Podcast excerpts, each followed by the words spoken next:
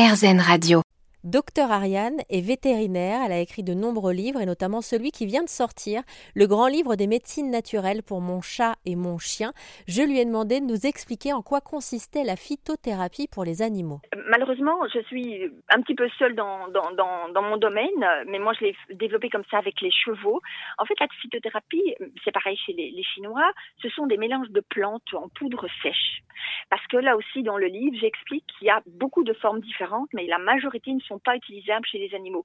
Certaines sont des, teintures pardon, euh, qui sont à base d'alcool, d'autres ont un goût trop fort, d'autres sont à base de glycérine qui, qui donnent des troubles digestifs, d'autres sont difficiles à trouver. Bref, il y a, y a, beaucoup d'inconvénients dans la majorité des présentations qui fait qu'au final, la préparation de poudre de plantes sèches plus facile. En fait, c'est même celle qu'on a, nous, chez les humains. Quand vous regardez les gélules de plantes, ce sont en fait des poudres de plantes, on met juste ça dans des gélules.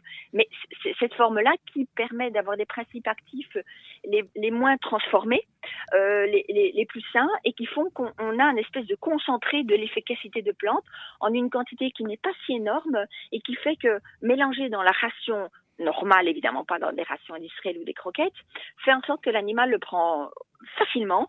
Et comme il ne faut pas en donner beaucoup puisque c'est très efficace, la plupart du temps c'est sur une semaine, une semaine, dix jours. Ah seulement? Et eh bien très. Ah oui, oui, oui. Quand là aussi j'explique que les, les les sites internet ou autres qui vendent des poudres qui à faire avaler pendant deux ou trois mois, c'est du comex pur et dur tout simplement.